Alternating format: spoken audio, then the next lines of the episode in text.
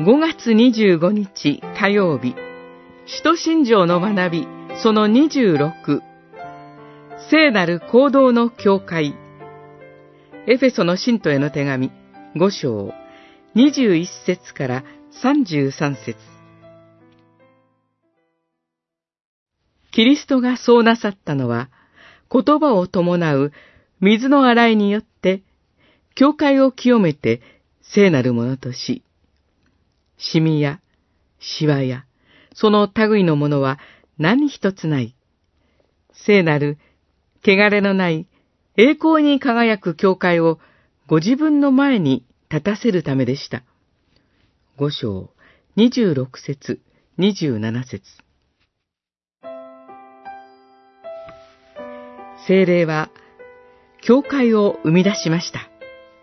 聖書は、教会を神の民、キリストの体など様々な言葉で表現していますが、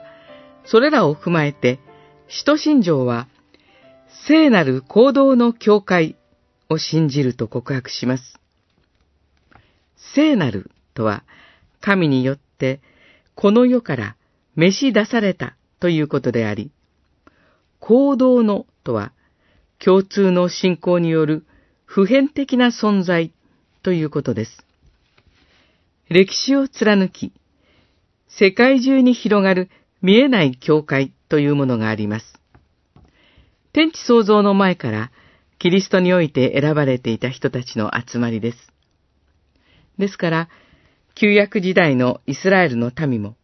教会の一員ということができます。そして、選ばれた民は、それぞれの時代と場所において、見える教会として現れます。今日でも多くの教派があり、また同じ教派の中にも様々な個性を持った教会がありますが、そのすべてが聖なる行動の教会に連なっているのです。私たちは父、子、精霊の皆によって洗礼を受けて見える教会の一員となります。地上の教会には多くの賭けもあります。しかし、そこで営まれる信仰生活は、聖なる